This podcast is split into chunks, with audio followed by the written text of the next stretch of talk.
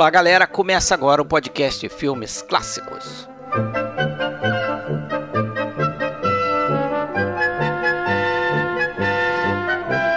Episódio de hoje, que é o número 49, falaremos sobre a obra-prima de Federico Fellini, o filme intitulado Oito e Meio, que no Brasil Fellini Oito e Meio, filme de 1963 que rendeu ao Fellini o Oscar de melhor filme estrangeiro e é um filme que passou a definir o estilo do Fellini nos filmes que ele fez a seguir em sua carreira.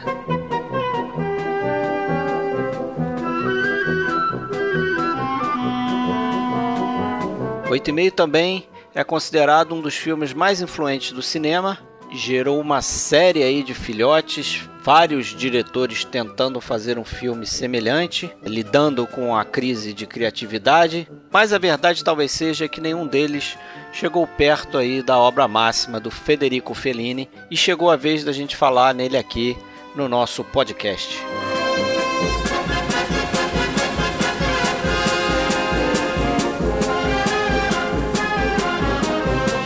você quiser saber mais aqui sobre o que a gente anda postando, né, acessa a nossa página oficial www.filmesclassicos.com.br. Lá você encontra os links para as nossas redes sociais. A gente está no Facebook, no Twitter, também na Filmou. E no Facebook a gente tem um grupo que é podcast Filmes Clássicos.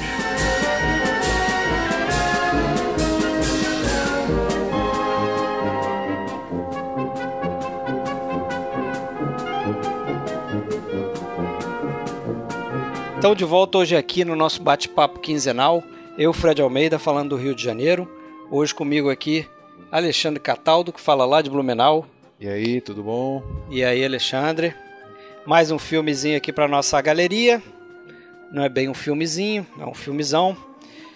Na minha opinião, né? Fellini 8,5. 8 e mezzo. Mezzo. É questo. 1963. Acho que a gente pode dizer que é a obra-prima do Fellini. Ou você coloca o La Dolce Vita? Assim considerado, né? Assim considerado. Né? Sempre citados esses dois. Eu acho que ele tem é, outros filmes que são muito importantes e marcantes também, né?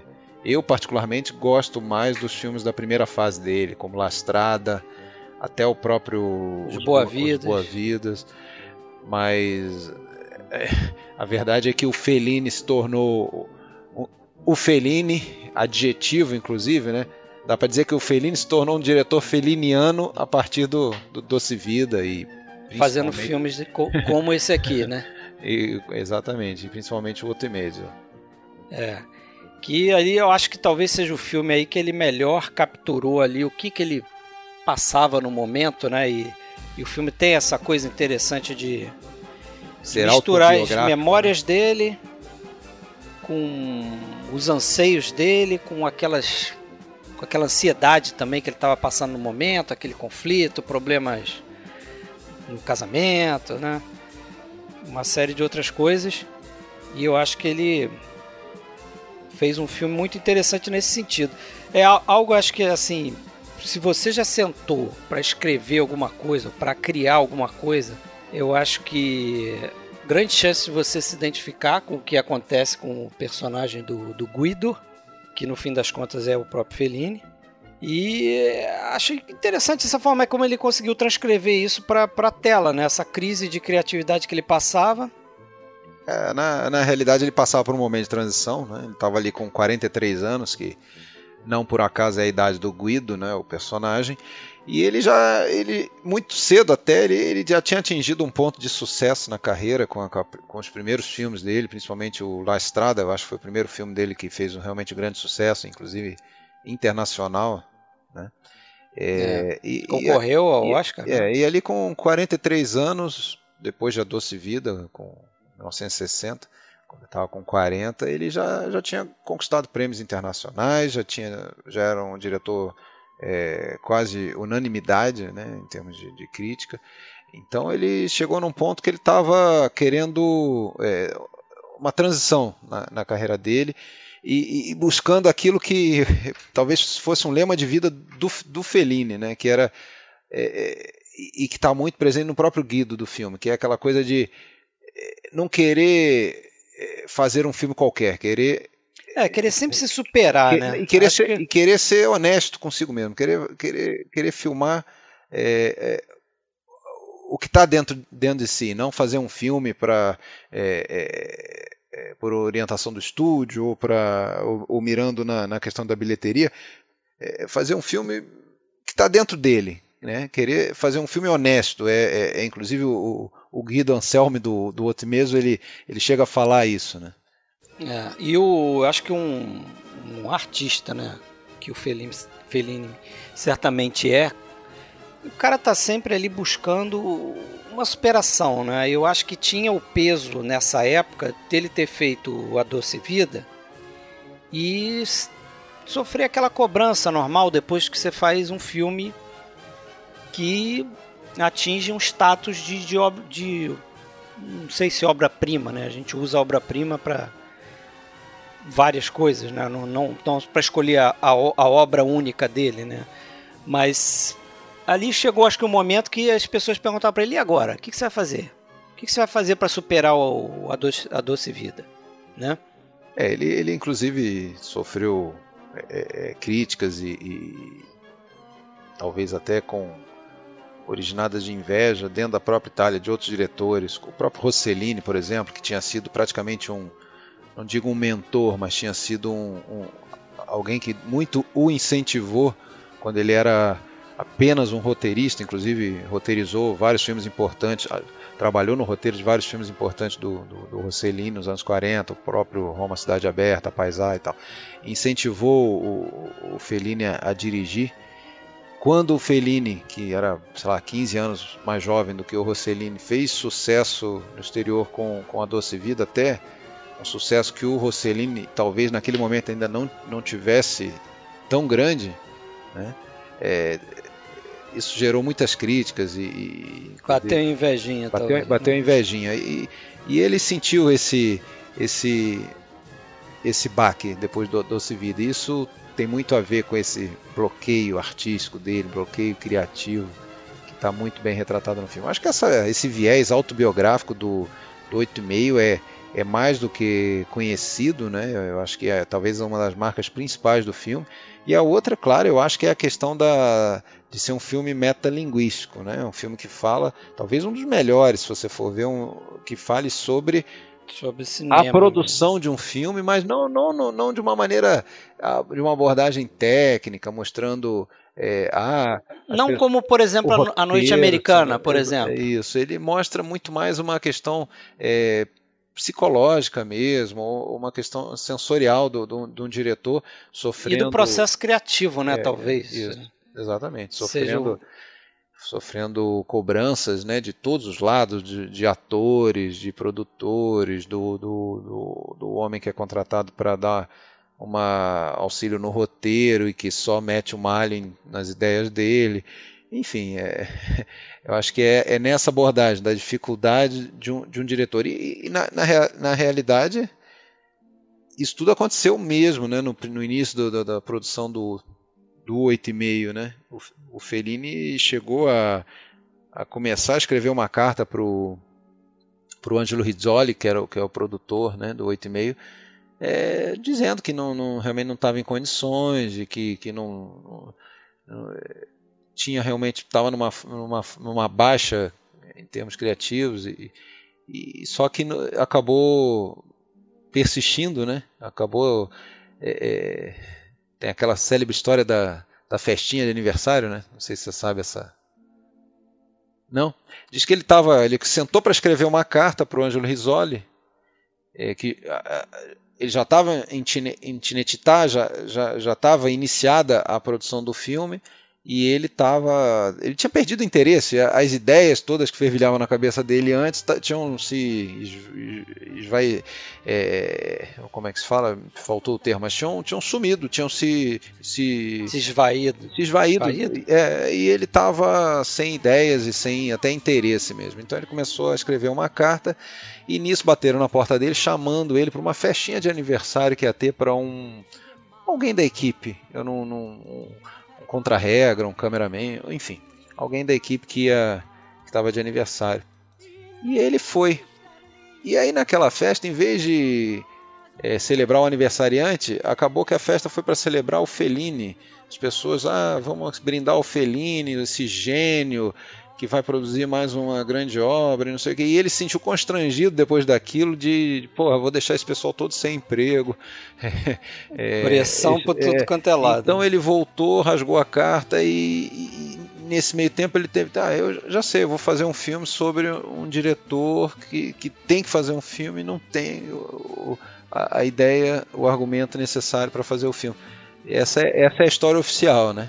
Dizem que isso era bem uma característica dele, né? Até aquela Lina Wertmüller, acho que é o nome dela, era diretora Sim. e roteirista italiana também. Ela fala no, no Blu-ray lá da, do, do 8,5, né? Lançado aqui no Brasil, até pela Versátil. É, ela nessa entrevista ela fala que era bem típico do Fellini, né? Essa coisa de e não gostar de ficar respondendo qual seria o, o, projeto dele, o próximo projeto, sobre o que, que era o filme dele, né? É, que interpretação, o que, que ele estava querendo dizer com isso. Ele era esse tipo de diretor. E ela mesmo fala que isso é, no cinema é muito difícil de você se comportar dessa forma, porque é, é, o cinema é uma arte cara, né? Não é como uma pintura que você para no meio do quadro lá e de repente você decide começar a pintar outro quadro. Não, você se mobiliza, você tem toda a pré-produção para começar a fase de produção, que é quando vem as filmagens mesmo, efetivamente, e aí você não dá para ficar nessa de ah, eu vou penso em fazer isso, aí começa uma pré-produção, daqui a pouco você para e, e dá para você fazer, só que você vai gastar muito dinheiro, né? E evidentemente os produtores não vão gostar nada disso. Pois é. O título desse filme aí é aquela coisa que acho que nossos ouvintes todos sabem, né? Mas cabe a gente registrar aqui. O 8,5 significa os oito filmes que ele fez até o momento e mais um meio que ele está chamando do, de uma codireção que ele teve, né, até com Alberto Latuada. É, na verdade tem duas versões dessa conta aí, né? É, é a, a que, eu, que eu ouvi era essa, eu, que aí eu seria... acho a outra, é porque essa... Só para é... concluir, o meio seria a, a codireção com Alberto Latu, Latuada do filme Mulheres e Luzes. Exatamente. Não, isso aí não tem dúvida, foi codireção. Que é o primeiro filme dele. E aí seriam... Na verdade ele tinha feito seis, seis longas, dirigidos inteiramente por ele, Sim. Mas é, esse filme co-dirigido junto com o Latuada, né, que foi na verdade a estreia dele na, é, a estreia dele na direção. E, e, dois filmes daqueles filmes de episódios. É, o Boccaccio, o Boccaccio né? e o outro é o é, Amore. Não, não, não me recordo, recordo agora. Mas, mas era no estilo do Boccaccio também, é, né? Várias e, histórias e, e tal. Ele, ele dirigiu um conto. ele dirigiu um de cada um. Na verdade, a, nesse caso, então, seriam oito e e mais meio co-dirigido, mas na, na realidade a versão dessa conta que eu acho até mais plausível é que esses, esses dois filmes, esses dois episódios e mais o, o filme co-dirigido, ele contava como meio. Então, na verdade, ele tinha dirigido seis e mais três metades, ou seja, ele tinha dirigido sete e meio. E esse o 8,5, o filme 8,5, seria o filme, então, daí 8,5 dele, entendeu? Hum. É, é, é, o que faz mais sentido, porque na verdade é o número que identifica este filme, né? E não, e não que ele tivesse dirigido antes 8,5. É, é por isso que eu, eu, eu, li as duas versões e essa me pareceu sempre mais plausível. Ele... É, porque aí esse seria o oitavo filme e meio, tá? Seria o oito e meio. Tá, mas é, enfim, de qualquer maneira é um filme também sem título, né? Um, é. Propriamente. É, um na verdade, o filme era até para se chamar A Bela Confusão. Isso. Que foi o título de trabalho do filme, né? Quer dizer, quando não se tem o título oficial, você tem que se referenciar ao filme, ao projeto. O nome do projeto era Bela Confusão, que era inclusive um, um, um título sugerido pelo Enio Flaiano, que é um dos roteiristas, né? Desse filme. O roteiro é do próprio Fellini e. e mais três caras, né? O... Mais três caras: o Túlio Pinelli, Túlio... o Enio Flaiano. É, o Túlio Pinelli foi um colaborador de longuíssima data dele, de, de várias. E, e, mas na verdade. E o Brunello Ronde, Brun... só para é. concluir. Ah, desculpe. E, e o, mas na verdade esse, esse quarteto aí foi o mesmo quarteto do, do, do, do Dolce Vita, né? Foi que... Repetindo o time, é, né? Isso, exatamente. E com uma coisa comum no cinema italiano, né? Às vezes o cara dava uma ideiazinha, mas o nome dele estava lá. Né? Tinha aqueles, aqueles créditos enormes de roteirista. Né? Recentemente a gente até viu algum filme, não lembro. Acho foi do De Sica. Do De filme que Sica, gente... né? Que tem quatro ou cinco também. É, saía colocando o nome lá nos créditos. Mas o, fi o filme, o roteiro, imagino, né, o grande peso no roteiro deve ter sido o próprio Fellini, já que é um filme muito centrado na, nas, nessas memórias dele, né, nas recordações dele. Tem uma, uma distinção até interessante com o uso da fotografia ali, do que é a memória e do que é o, a imaginação dele, o sonho dele, né? A gente pode comentar na Isso frente. É que é interessante, né, desse filme, além de, disso que a gente já ressaltou, de ser um filme muito autobiográfico, de ser um filme metalinguístico, é um filme também que, que, que transita muito pela zona do, dos sonhos, né? Até entrando por abordagens psicanalíticas, né? É, quem, quem conhece um pouquinho da, da do, do, do, Fellini sabe que ele era um entusiasta da, da, da corrente do Carl Jung, né? Da, da, psicanálise, que, que dava um peso tremendo ao, aos sonhos, à interpretação dos sonhos. Então ele chegou a, a se encontrar muitas e muitas vezes com um, um doutor é, que, que tinha sido discípulo direto do, do Carl Jung e, e não, não como paciente dele, mas pelo, pelo interesse que ele tinha na, na psicanálise mesmo e na interpretação dos sonhos, porque ele próprio, Fellini, era um cara que, que dizia que so, ele, ele sonhava muito, ele sonhava muito e foi incentivado por esse, esse médico a, a, a anotar os sonhos, né? E, e daí tirar conclusões, tirar interpretações, e isso tudo povoou os filmes do Fellini, não só o 8,5, né? Dá para dizer que daí por diante, é, talvez a grande maioria dos filmes dele tenham sido é, inundados por essa atmosfera onírica e, e, e, não então quando você fala ah, filme autobiográfico que resgata experiências não só experiências vividas mesmo por ele mas muita coisa sonhada por ele imaginada por ele no, nos sonhos né? Dr Bernhard Bernhard que que foi ele conheceu justamente nessa época que ele estava se preparando para produzir o, o 8,5 né? E, e, e, isso tudo, esse material acabou servindo de, de, de manancial de, de, ideias para os filmes do Fellini, não só o 8,5, né, para praticamente tudo que veio depois. E, e, então, quando fala que é um filme autobiográfico, não só de situações reais vividas por ele, mas muita coisa imaginada, muita coisa sonhada, muita coisa que estava dentro da, é, é quase como se o fazer filme fosse uma terapia mesmo, onde ele botava para fora algum, alguns fantasminhas dele, algumas, algumas obsessões ou algumas ideias que estavam é, pela, pela mente dele aí, a vida inteira, principalmente relacionamentos com mulheres, com os pais, né, aquela coisa do relacionamento com o pai, que ele foi muito distante. Ah, no, de cara o, o filme traz um sonho, né, uma Aquela cena de abertura. Uma alegoria ali, né? Que aquela é muito, muito interessante pra gente entender aquele momento que ele tá passando, né? Que ele tá naquele engarrafamento, naquela confusão, todo mundo olhando para ele, ele é o centro das atenções. É, sutilmente aparece ali. Totalmente preso, né? Não consegue nem sair é, do carro. Não consegue sair do carro, né? A princípio você não vê que é ele, né? Ele tá ali, tem um, acho que tem uma fumaça, né? Começa a sair uma fumaça para dentro do carro e você vê aquele pessoa dentro do carro ali lutando com alguma coisa. Não dá para ver que é o Marcelo Mastroianni, propositalmente. Aí tem um, num carro do lado tem uma uma moça quase nua e um, um velho assim meio que, né? Chegando nela e tal, que depois você vai entender que é amante dele, né? ali é a Sandra Milo, que vai fazer a Carla, né? Que vai ser amante do Guido. Voluptuosa e tal. Isso.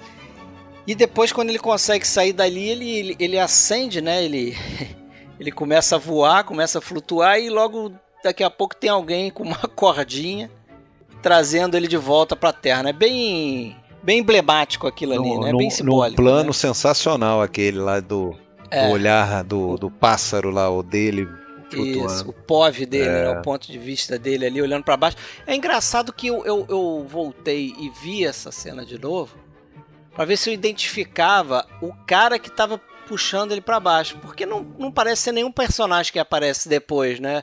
Você ia esperar que fosse o produtor dele, ou fosse alguém, né, trazendo ele de volta para a Terra ali, não deixando a criatividade dele decolar, né? Mas não é um cara que não, a princípio não é ninguém ali dentro do filme. É, eu acho que essa abertura é muito legal, assim, dá um clima opressivo e tudo. E eu acho interessante que o filme ele não ele não faz firula com o, o que aquilo a que ele se propõe. Ele já começa mostrando, olha, isso aqui você vai que você vai ver, basicamente é um grande sonho, do início ao fim, se você for pensar, né? É, até é difícil a gente às vezes separar dentro do filme o que, que é real, né, entre aspas, né? Pro, real pro é. Guido e o que, que é, é tá dentro da mente dele. Se bobear, pode deve ter alguma interpretação mundo afora aí dizendo que o filme inteiro é, é, é um sonho, esse passa dentro da cabeça dele. Porque o filme inteiro é esquisito. O filme inteiro poderia ser realmente passar dentro da cabeça dele. Né? Se, se, se, você for ver direitinho. Porque logo depois ele tá naquela.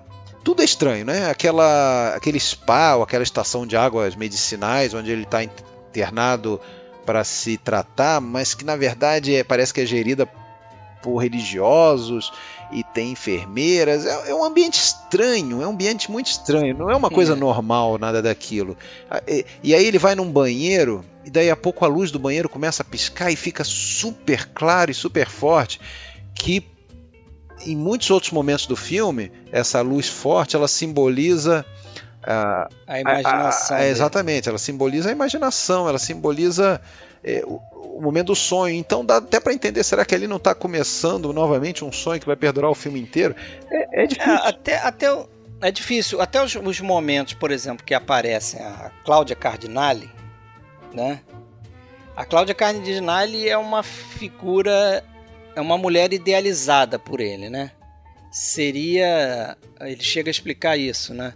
Seria a, a personagem ali do filme que ele estava tentando montar e também é, seria um personagem na vida dele, Guido, que resolveria os problemas dele com as mulheres, né?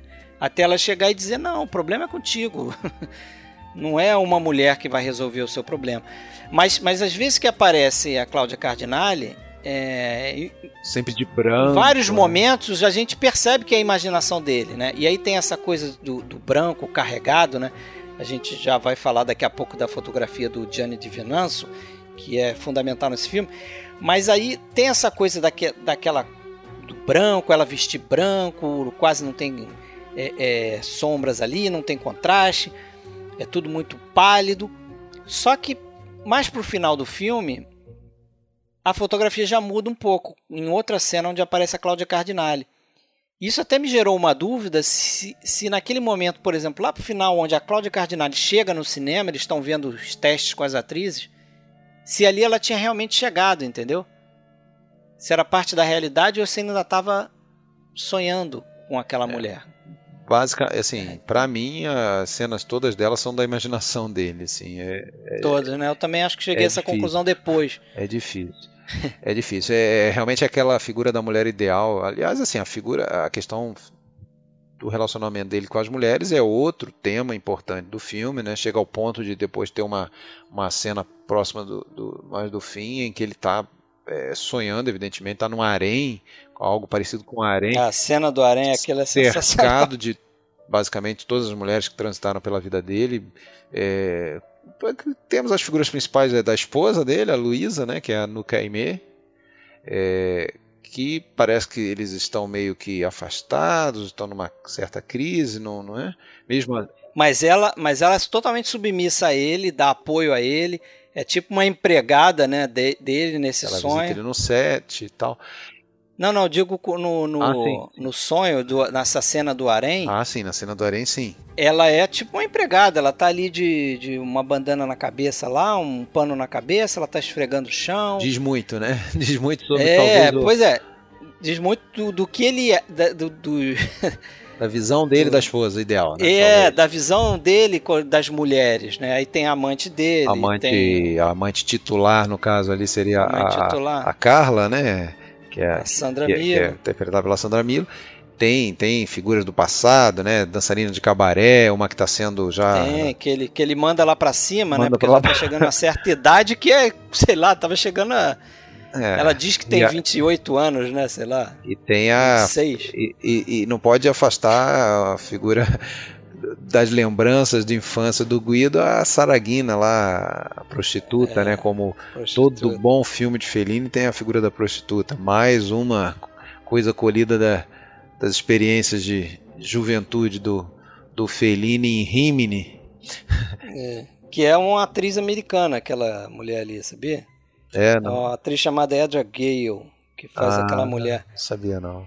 Deve ter sido ali um. Tem, tem uma cena que ele, que ele dá um dinheiro para ela, né, na recordação dele, que provavelmente é uma alegoria para a primeira experiência sexual dele, né? Esse filme tem a, esse filme tem a Madeleine Lebeau, que é a, a francesa do Casablanca. Não sei se nossos ouvintes aí vão saber de quem que eu tô falando. Que foi é aquela que sai com que tem que se vender lá pro Claude Rains. É, isso, e que foi, por sinal, a última do, do elenco principal a falecer, faleceu esse ano, agora em maio, Madeleine é. Lebé. E ela tá nesse filme, ela faz uma, da, uma daquelas. Se eu não me engano, ela é assistente do. É uma atriz francesa. É, eu não sei se ela é a que anda sempre com a. Com a Luísa. Tem uma, pessoa, uma moça que está sempre com a Luísa, né? Eu não. Bom, é que é tanta mulher. Que dá umas filme, duras, né? É, tem tanta é. mulher no filme que eu tô, tô, fazendo confusão, mas ela tá nesse filme. E tem a Barbara Steele também, que é uma atriz inglesa que faz aquela namorada mais jovem do amigo dele. E essa Barbara Steele eu lembro dela porque ela fez um filme de terror, terror né? clássico né? do Mario Bava, uhum. chamada Black Sunday. Que acho que é a Máscara do Demônio. Maldição é do Demônio. É. Acho que é mas, mas o título original em, em italiano, acho que é A Máscara do Demônio. E tem tudo a ver, porque o filme tem uma máscara lá que ela coloca. E tem, tem o Jean, Jean Rouget, que é, um, que é um crítico, né? Que você falou que faz um. Uma espécie de consultor do roteiro, ele contrata um isso, cara. Isso. Né? E é engraçado que depois, depois, quando eles estão lá naquele cinema vendo os testes, discretamente ele tem um momento lá que é, ele viaja lá na imaginação dele.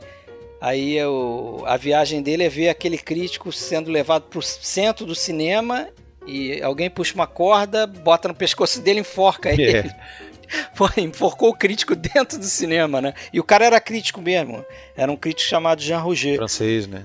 Francês, é, isso. É, até incomoda um pouco aquela dublagem dele, né? Que aliás, temos que falar que era muito comum no cinema italiano dessa época os personagens serem dublados posteriormente, né? No set propriamente não, não, não era gravado o som. Então muitas vezes, inclusive, os atores balbuciavam qualquer coisa sem sentido, porque depois é que ia ser gravado o som, e muitas vezes o Fellini, depois do filme, da cena filmada, é que ele inventava o diálogo ou escrevia o diálogo. É, esse filme foi, parece que foi o primeiro filme que a Cláudia Cardinale pôde dublar a si mesma. Exato. Verdade. Porque tinha uma noção que que a voz dela era muito rouca, né? Muito muito sotaque tunisiano também. Também muito sotaque tunisiano e, é curioso porque tem duas tunisianas nesse filme, né? Uhum. A, a... a, Sandra Milo também, também é, é, né? uhum. é tunisiana, né? A Sandra Milo que a gente falou que faz a amante do. Isso é uma coisa corajosa também, né? Porque o, o, essa, essa honestidade que, que o Fellini coloca ali, né? Porque isso se reflete até no caso na Sandra Milo, que, que durante a filmagem passou a ser um amante real do, do, do Fellini, né? Ele era casada, casado com a Julieta Massina. E assim foi, né? Até a morte. E assim foi, até a morte dele, né? Ele morreu primeiro, né? E, e sempre se especulou ali que ele tinha um caso. Fachada e tal. Né, com a Sandra Milo. Parece que a Sandra Milo chegou a ser expulsa da, da casa do Fellini um dia. E é engraçado que ela era amiga da, da Julieta Massina. Mas depois a coisa acho que ficou muito descarada e, e ela não entrou mais na casa dos dois. Aí o Fellini teve que levar ela para os outros lugares e tal. Mas ela tá ali, fazendo o papel do, da amante dele, né?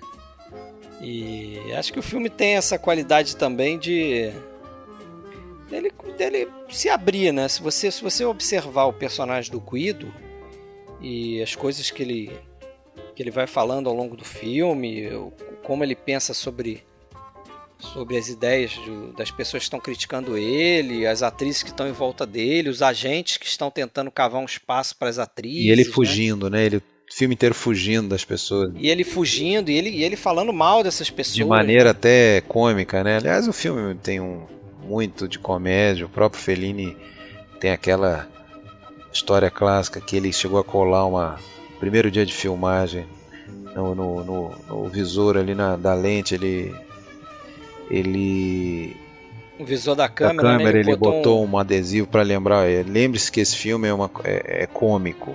Lembre é. que esse é um filme cômico, para ele não, não, se, não tentar ficar sério demais no meio do, do trabalho. É. Engraçado isso aí. Tem outra cena, outra cena também que é parte da memória dele, né? De infância, que faz uma rima interessante com essa cena do harém. Porque nessa recordação dele, com a mãe, com a tia, com uma prima, sei lá o que, ele está sendo levado para o banho, né? E as tias, a mãe estão sempre paparicando ele, estão sempre em cima dele. E isso, de certa forma, retorna quando ele tem essa imaginação nessa cena do harém porque as mulheres estão dando, dando banho nele, né? E nessa recordação tem aquela famosa frase Azanice Massa, é isso? Azani, Azanice Massa, que é como se fosse o Rosebud dele, né? Sem, sem dúvida, é o Rosebud do Fellini. É o Rosebud do Fellini, eu, é uma recordação dele. O Fellini fez isso consciente. É, certamente. Grande chance. Acho até que Fellini, Fellini inventou uma, é, conscientemente uma, uma réplica do, do, do, vamos dizer, da, da artimanha narrativa, né, de criar um, um MacGuffin ali, algo que a gente não sabe o que, que é e na verdade pouco importa o que, que é, mas que seria aquilo que ele persegue lá da, da, da infância. É, e, e, tem uma, uma teoria né, para o que, que significa essa frase, né? porque ela não significa nada em nenhuma língua, né? A frase por si, asa, nise, masa, não significa nada. Mas é, é, algumas pessoas acham que aconte ele criou essa frase a partir de um processo semelhante àquele que a gente tem aqui no Brasil, né? Que eu não cheguei a brincar muito disso, mas conheço gente da minha idade que brincava, que era a tal da língua do P, né? você falar as, as sílabas e acrescentar o P. Falava a palavra e, e, a cada sílaba você acrescentava o P. Acho que era assim que funcionava. Só que em italiano essa brincadeira é feita com o Sa e o Si, não é isso? Talvez sim. E, a, e aí, se você tirar o Sa e o Si dessa asanise massa, ficaria a palavra anima, que em italiano quer dizer alma mas que também é uma palavra. Aí a gente volta no, no Carl Jung, que a palavra, o Carl Jung usava para descrever o aspecto feminino da personalidade masculina, que tem tudo a ver com a filmografia do Fellini também, né? Sim a forma como ele, ele lidava ali com, com as mulheres na vida dele e tal. É, é, é muito é muito comentado essa, essa é, do, se a gente pegar ali os cinco, vamos dizer assim, os cinco grandes nomes do, diretores italianos, né, que seria da, do mais antigo para o mais novo, vamos dizer assim, o, lá o Rossellini e o primeiro De Sica, o mais velho de todos, De Sica, o, depois o Rossellini e o Visconti, depois o Antonioni e o mais jovem deles, o, o, o Fellini. Se você pegar esses cinco, é, é, sabido que o Fellini, sem dúvida, foi o mais autobiográfico dele em seus filmes, né? de, de é, não, não, buscou muitas fontes de, de da literatura, né, de, de, de, grandes obras, como fez, por exemplo, o, o, o Visconti. Né? Ele não, não chegou a ser um diretor que teve fortemente vinculado ao, ao, ao neorrealismo. Não como diretor, pelo menos. Não como diretor, né? É, sim, falando como diretor. Então ele e também não foi um cara que demonstrou um engajamento político de esquerda, como era é, muito comum entre esses diretores do, do, desse grupo e os roteiristas também. Ele, ele sempre foi meio que um, um estilo próprio, né? Ele já desde o início já meio que cavou o que seria depois o assim, é um, praticamente um gênero próprio, tanto é que virou um adjetivo do qual ele aliás se orgulhava muito, né, de quando se falava que algo era muito era feliniano, né? É, poucos diretores, se você for pensar, chegaram a esse ponto. Talvez a gente fale de um, um, um filme Hitchcockiano ou alguma coisa assim, mas não, não, são muitos não, se você for pensar, né? Diretores que, que praticamente se tornaram um gênero à parte, né? É, você não, você não costuma enquadrar os filmes do Fellini, pelo menos não os filmes dessa segunda etapa aí, em nenhum, nenhum, nenhum gênero propriamente. Ele não pensa em Oito e Meio como um drama, ou como uma comédia, ou como... ele pensa como um filme do Fellini né? É um, é um gênero à parte mesmo.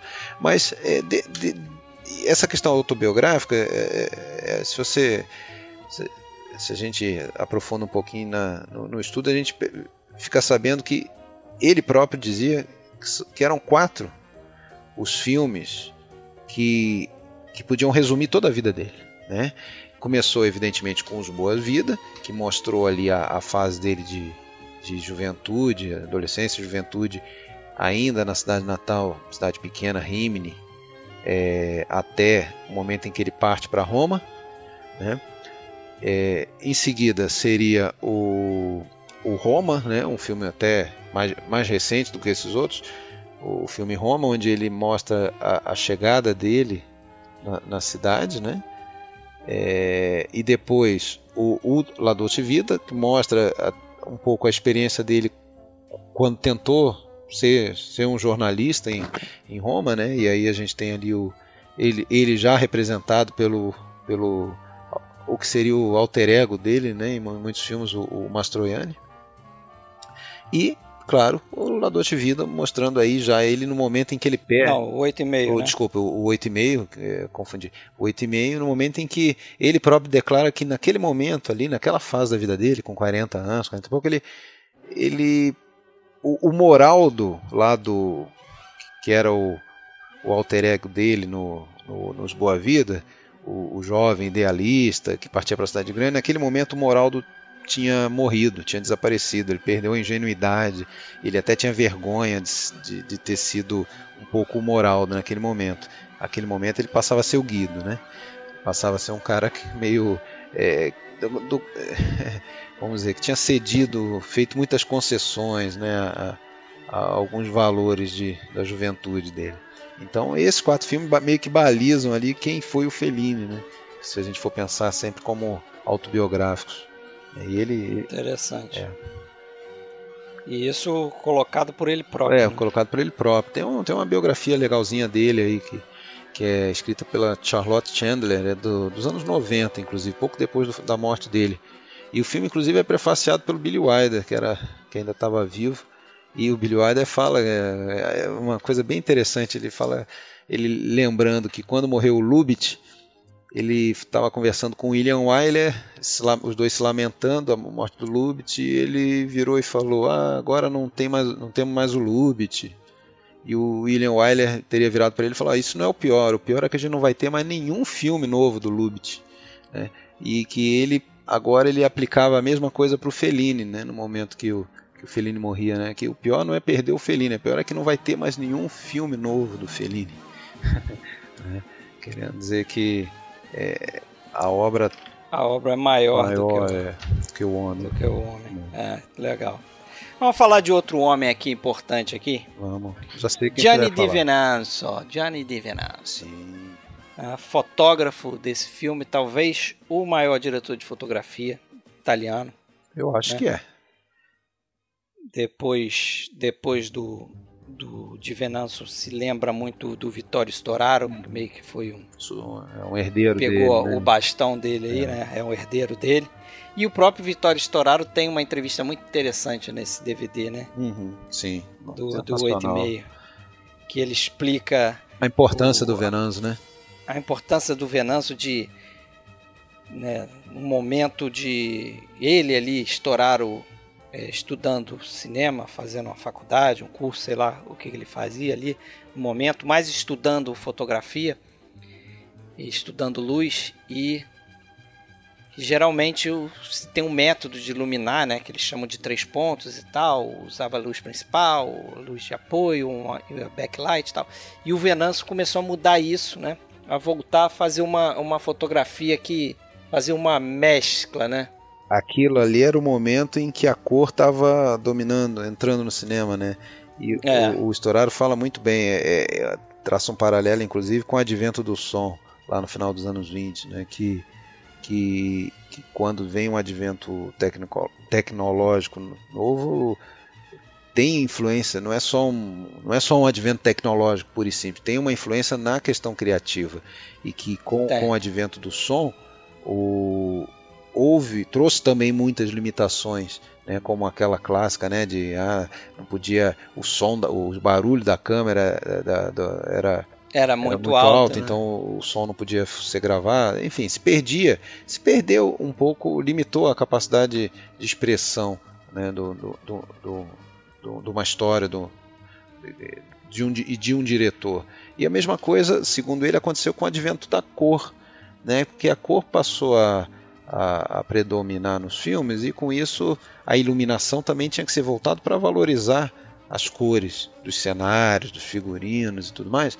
Então se, se, perdeu algo que era muito importante no preto e branco, que era justamente a capacidade é, de expressão e, e, a simbologia e a narrativa contida na, nas sombras, né? no jogo de luz e sombras. Isso se perdeu. Então ele, ele, ele, fala que o Venâncio foi um cara que resgatou isso, era um cara lá, herdeiro da, da escola do, do Greg Toland e tal.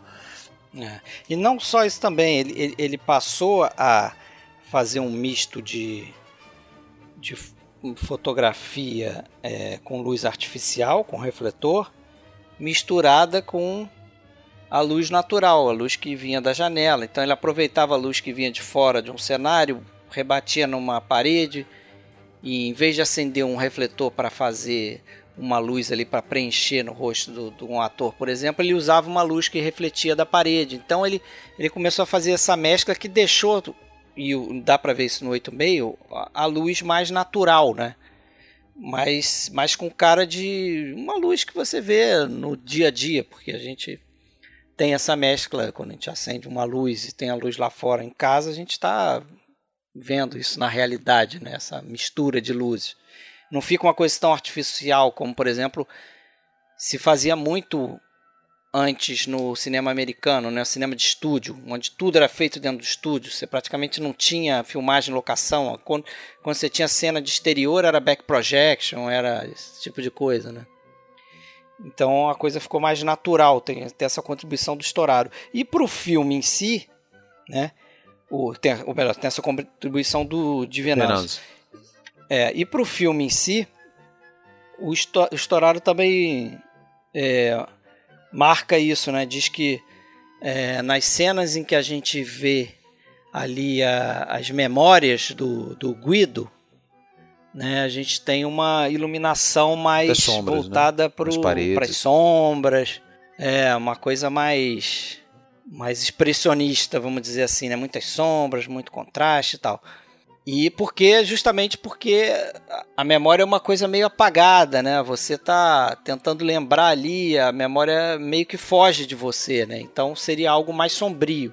E na imaginação dele seria algo como a gente já falou aí, né? Principalmente nas cenas com a Cláudia Cardinale e tudo você percebe que é mais carregado no branco, né? Porque a imaginação tende a te levar lá para cima, né? Você expande ali os seus pensamentos, a coisa é sempre mais exagerada quando você está usando a imaginação. É, e o branco, no caso, também, eu acho que sempre nesse filme, pelo menos, eu acho que classicamente mesmo, ele simboliza a questão da pureza. Né? É, a, também. A Cardinale, justamente por ser aquela mulher ideal. Inclusive, se a gente reparar bem naquela cena final em que todos os personagens praticamente descem aquela escada da, da torre lá, do, que tinha sido construída para filmagem, negócio do foguete e tal. É, você vê que alguns personagens que estavam relacionados com lembranças não muito puras, como a Saraguina lá, prostituta e tal, é, agora ela tá de branco. E tem mais, mais outros personagens que agora eu não estou me recordando, mas que, é, que agora estão de branco também, representando que naquele momento parece que ele, ele consegue chegar num. É como se fosse um. É tipo uma reconciliação, uma reconciliação. Dele, né? ele, ele finalmente ele consegue é, se entender com, com, algumas coisas mal resolvidas internamente. É como se ele estivesse ganhando alta na psicanálise dele. Assim. é, eu acho que aquela cena final é, é, ele dizendo assim: Olha, eu reclamei pra cacete, eu falei mal de todo mundo, mas eu não consigo viver sem vocês, eu amo vocês todos. Que é inclusive um diálogo né, da, da Sandra Milo que fala para ele: Ah, então significa que você ama a gente desse jeito mesmo. Tal. E aí ele não responde nada, ele só fica lá com o megafone dele, né? Ele ama naquele jeito dele, né? Ele tem que estar tá com o megafone e ele tem que estar tá dirigi dirigindo as pessoas. É, mas a, né? a gente tava falando do Rotuno, do Rotuno não, do, do, do Divenanzo. Do, do, do Divenanzo. É, só lembrar que o Divenanzo é, tem um, um trabalho magistral aí, mas não era o diretor de fotografia mais comum do Fellini, né? Eu acho que o que está mais associado à obra dele é o Giuseppe, Giuseppe Rotuno. Giuseppe, Giuseppe Rotuno. Fez é. seis filmes com ele, também é outro grande né, da, do cinema outro italiano. Grande, é. Dá para botar esses três aí, o Rotuno, o Di Venanzo e o... E o Estouraro, mais, Estouraro mais recente. É. O Estouraro fez muita coisa com o Bernardo Bertolucci. Também. O, o Di Venanzo, ele... Falando aí, aproveitando que a gente está falando quem filmou com quem, né? O Di Venanzo antes tinha feito com o filme com Antonioni, né? Ele fez pô, o Eclipse, A Noite, fez o Grito, fez outros filmes também. Mas ele também tinha trabalhado antes com Visconti e com De Sica. Mas aí bem no começo da carreira dele, quando ele, ele foi operador de câmera, ele foi operador de câmera em Obsessão, A Terra Treme, pro Luquino Visconti, e pro Vitório de Sica ele fez o Milagre Milão, né? Aí depois, acho que do Milagre Milão, ele, ele virou, passou a ser um diretor de fotografia mesmo, né? Trabalhou com aquele Francesco, Francesco Rozzi, que fez lá Mãos sobre a Cidade. Bandido Você Juliano.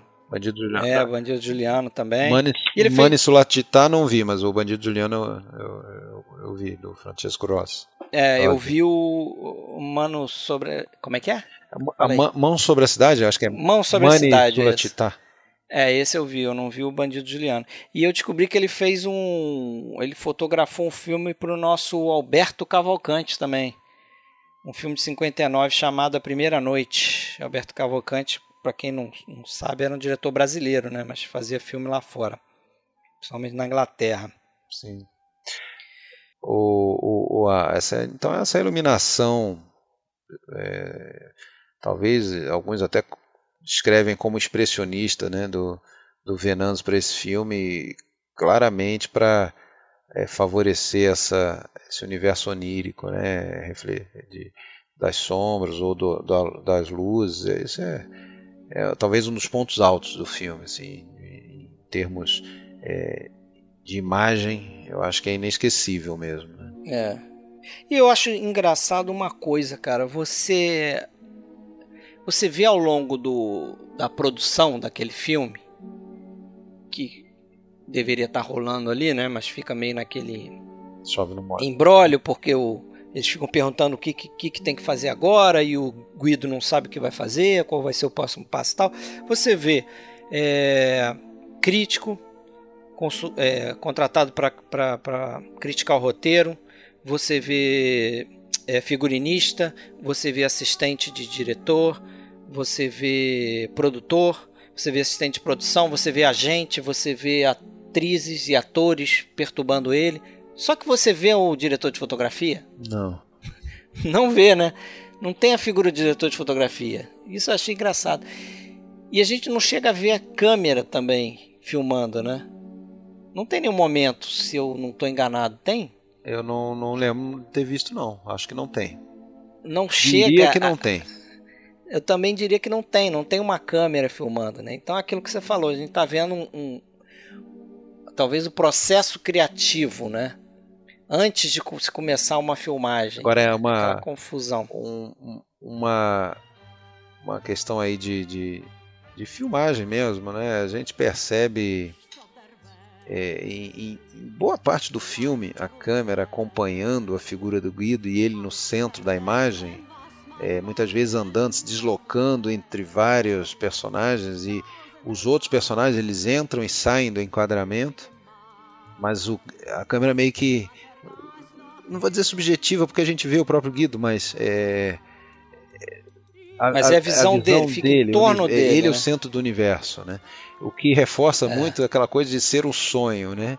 Que muitas vezes no sonho a pessoa até consegue se ver no, agindo e ali é um pouco um pouco disso, né? As pessoas entram e saem e o foco é sempre nele. Né?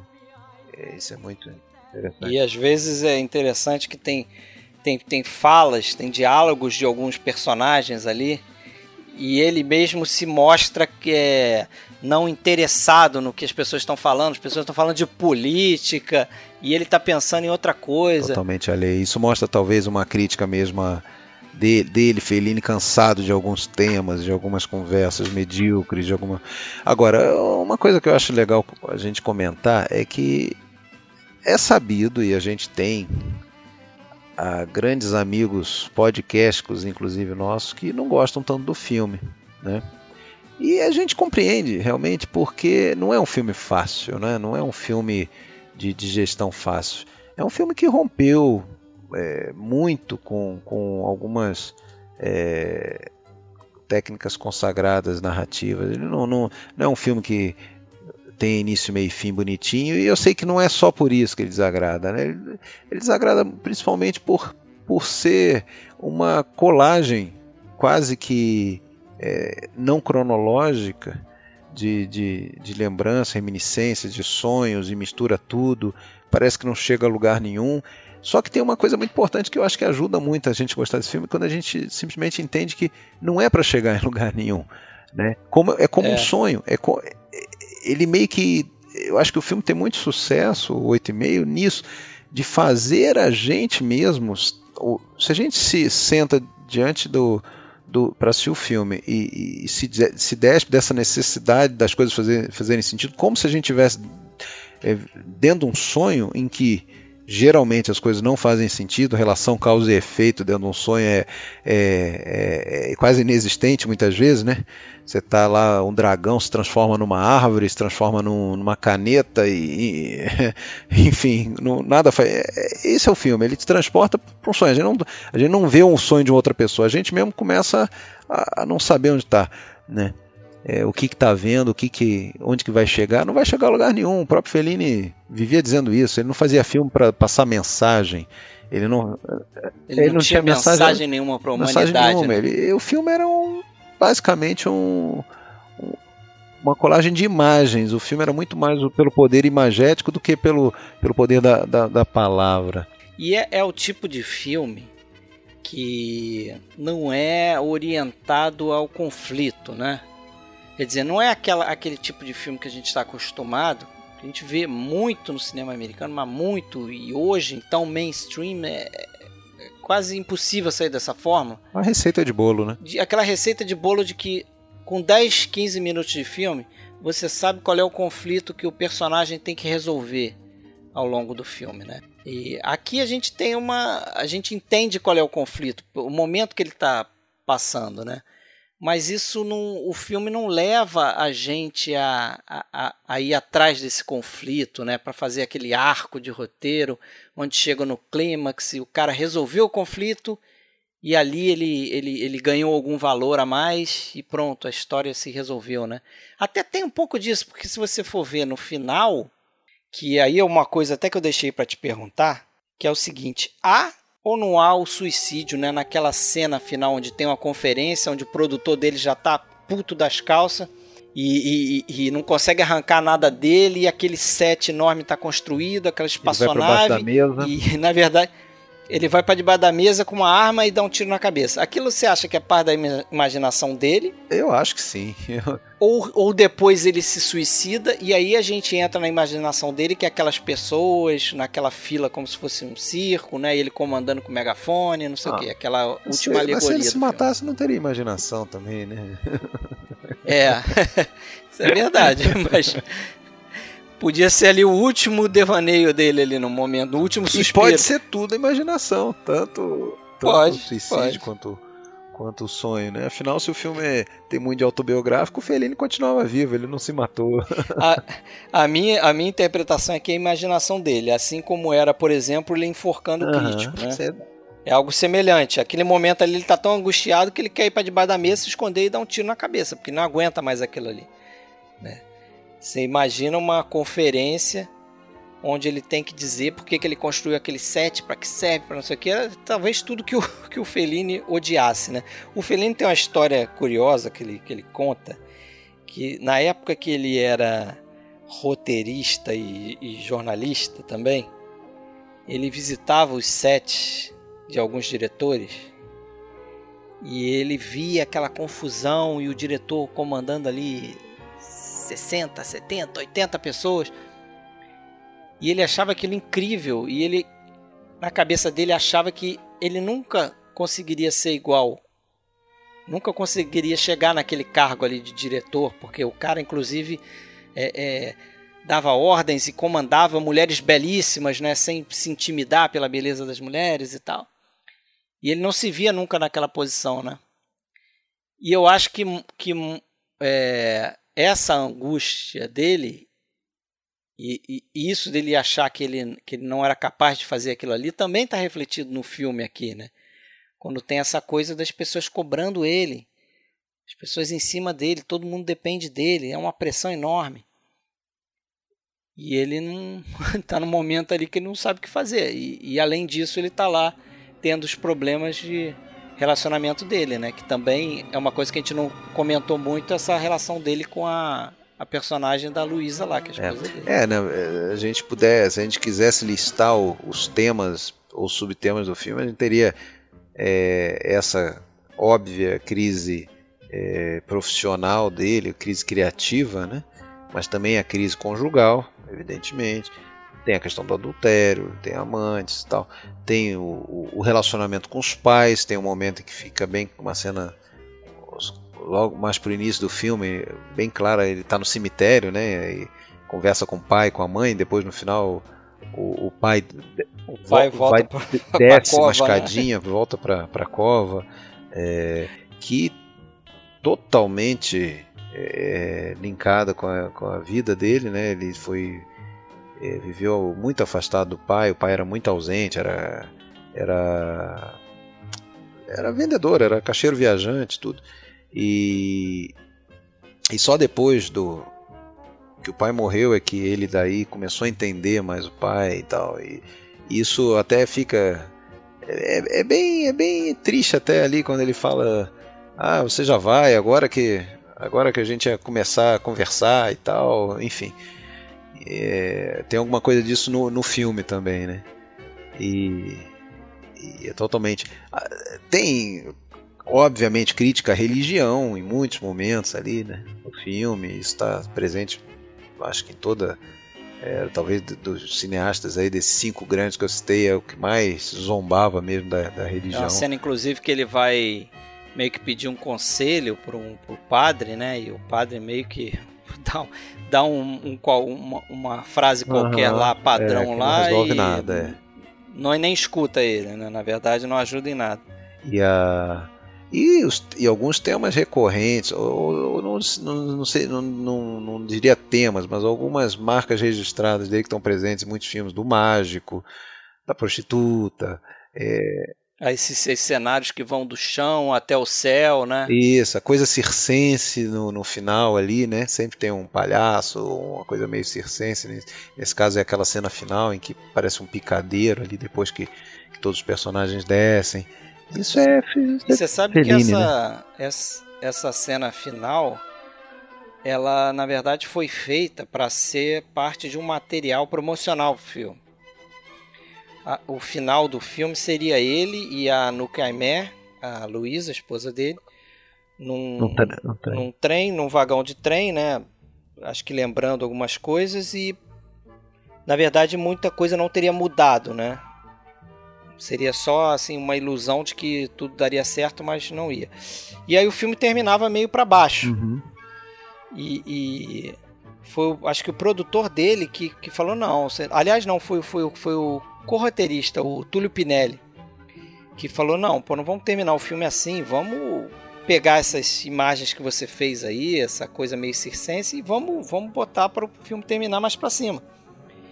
E deu naquele famoso final ali, né? Dele no megafone dirigindo as pessoas da vida dele ali. Parece que aquela cena do trem depois foi usada em algum outro filme dele, que agora não me recordo qual.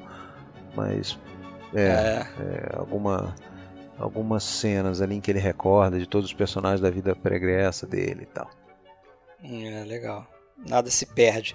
Vamos, vamos finalizar aí falando da recepção que esse filme teve, porque esse filme foi sucesso, né? De crítica, por onde passou. Não, então antes de finalizar, deixa eu só citar primeiro uma estranheza que eu tenho quando eu leio isso, essa informação de que o, o Laurence Olivier foi cotado para fazer o papel do Guido. O próprio Fellini pensou uh, nele uh, antes, de, antes de escolher o Mastroianni.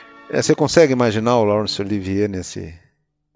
Mas de jeito Não, maneiro. Mas, assim, o Laurence Olivier é um ótimo ator, né? De repente ele ele conseguiria se virar é, ali, né? De é. alguma forma, mas muito estranho. É, não dá para é, imaginar realmente. Outra coisa é citar outros colaboradores que a gente deixou de falar até agora, mas eu acho fundamentais, né? O Piero Gerardi, é o diretor de arte dele, né? Que era que fez tanto a direção de arte como os figurinos, né? E ele ganhou o Oscar de, de o Oscar de figurino, o Gerardi, figurino, e foi indicado na direção de arte, né? Na, ele tinha feito o La Dolce Vita é. também, né? O, o, o, esse, o filme, né? Talvez você fosse comentar depois, mas ele ganhou o Oscar de melhor filme estrangeiro e o Oscar de figurino para o Piero Gerardi e foi indicado, e não levou para o Fellini como diretor. É indicado pelo roteiro, né? Aquele, aqueles quatro caras que a gente já Isso. falou: o Fellini, o Flaiano, o Pinelli e o, e o, e o outro lá que, que era o Brunello Rondi e também indicado o Piero Gerardi pela direção de arte. Agora, eu acho que a gente não pode deixar de falar é da música, né, do, do compositor, senhor Sim, Nino, Nino Rota. Rota, que que eu acho que é muito mais lembrado hoje em dia, talvez pela trilha do Poderoso Chefão, né? É, talvez seja a trilha mais conhecida dele, né? Mais conhecida dele, mas que é um cara que está muito vinculado, né, ao Fellini. Fez música Pra, na verdade, ele fez mais de 160 trilhas na carreira, né? Ele é, tá. É, pro Fellini ele fez a Marcor, né? Pro Fellini fez 14 filmes pro Fellini, né? É claro que nesse filme a gente tem também ali é, a gente escuta a ópera do Wagner, né, do, do Rossini, naquela, principalmente no, no, início ali onde tem a cena da introdução lá do Spa e tal, a orquestra está tocando, mas é a música do Nino Rota que, pô, é fundamental ali na, na, na, na, na, filmografia do, do Fellini essa parceria com o Rota, talvez uma das grandes parcerias aí entre um diretor e um, e um compositor na história do cinema. Né? Nino Rota que para mim, como compositor italiano, só perde pro pro pro Morricone, evidentemente, né? Ah, Morricone talvez. Quem me conhece sabe que eu sou que eu sou fanzaço do Morricone e o Nino Rota vem um pouco atrás, mas eu gosto muito também, né? E, e, e, uma pergunta que eu queria te fazer antes de você entrar na questão da repercussão.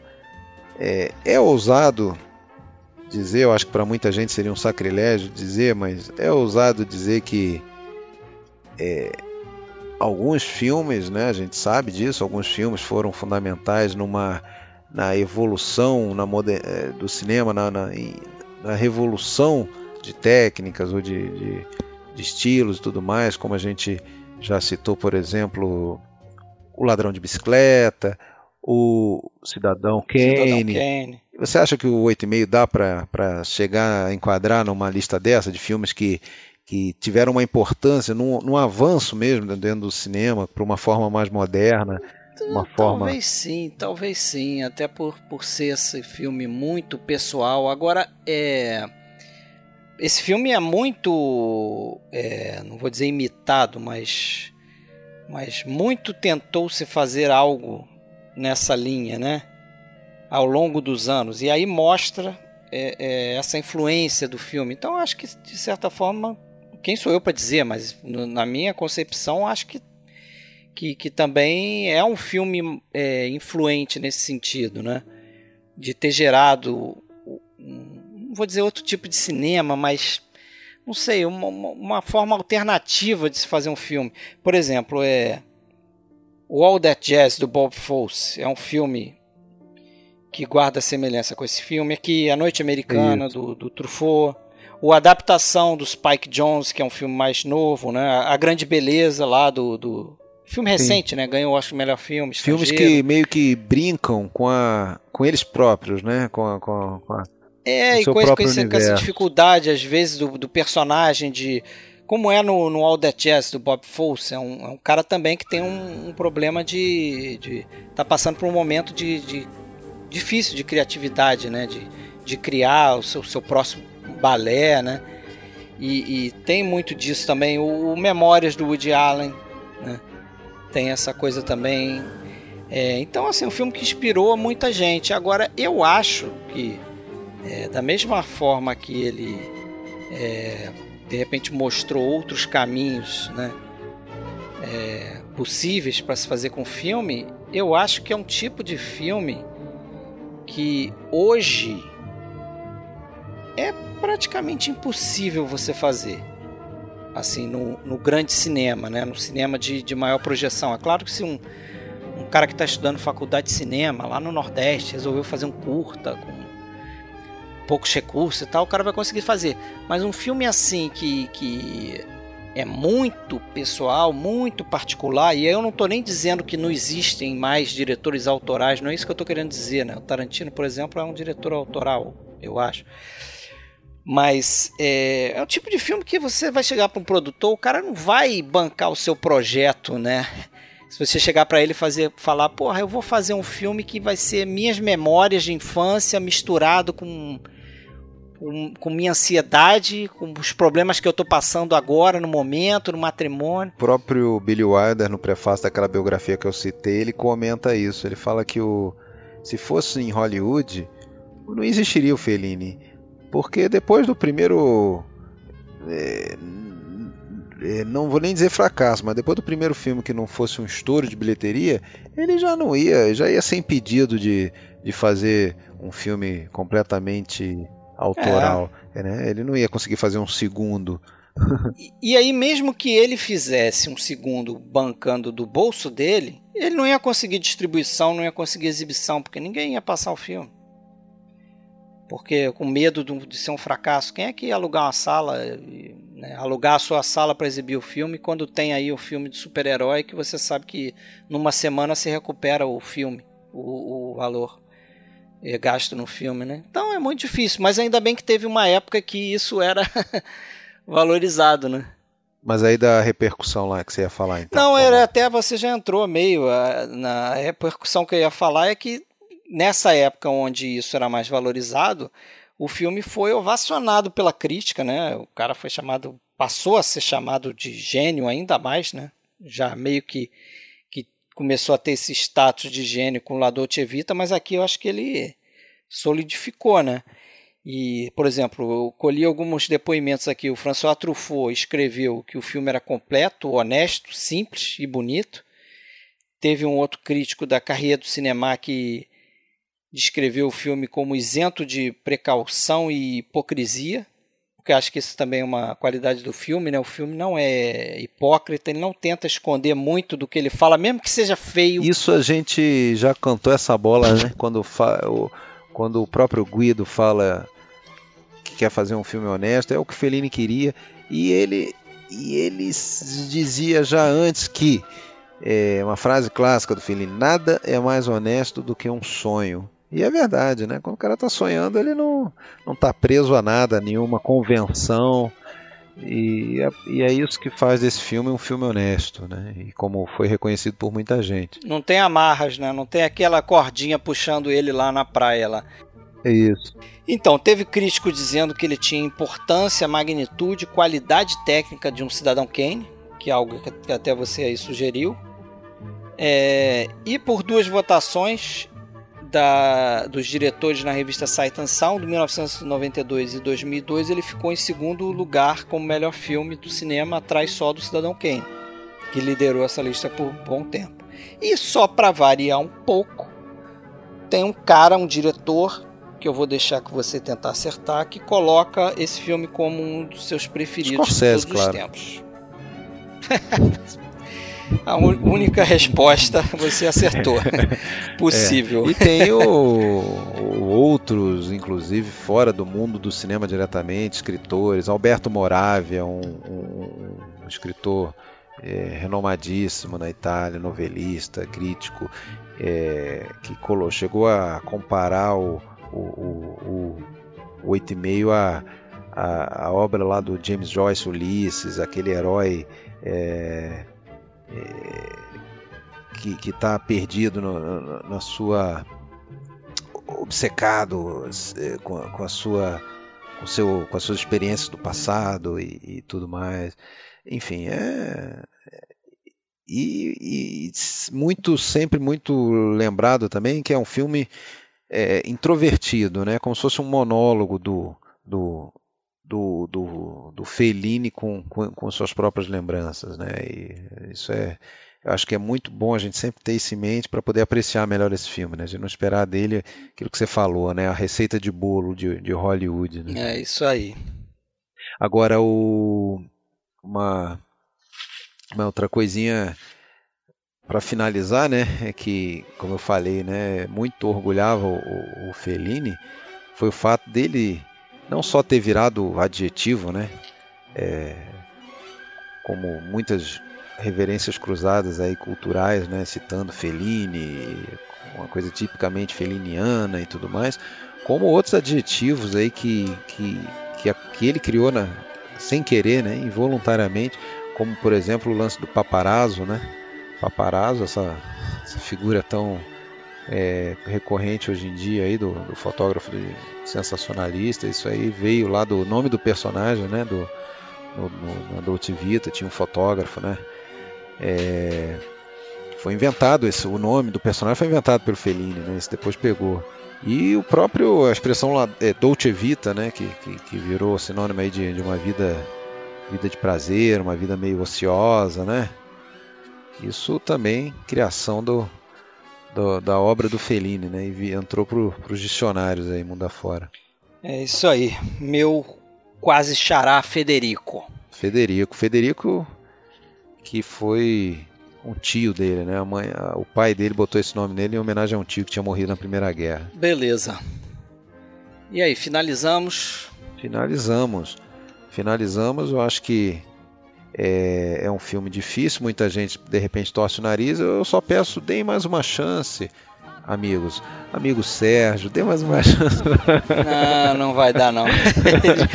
No último, quando a gente fez os filmes superestimados, ele já falou que foi a última vez que ele. Acho que é a terceira e última que vez tentou? que ele viu Fellini 8,5. É isso aí. Mas nossos ouvintes aí tá certo. Podem dar mais uma chance pro Nem filme, que né? seja pela Cláudia Cardinale. É isso aí. Valeu então, Alexandre. Grande abraço, até a próxima. Abraço.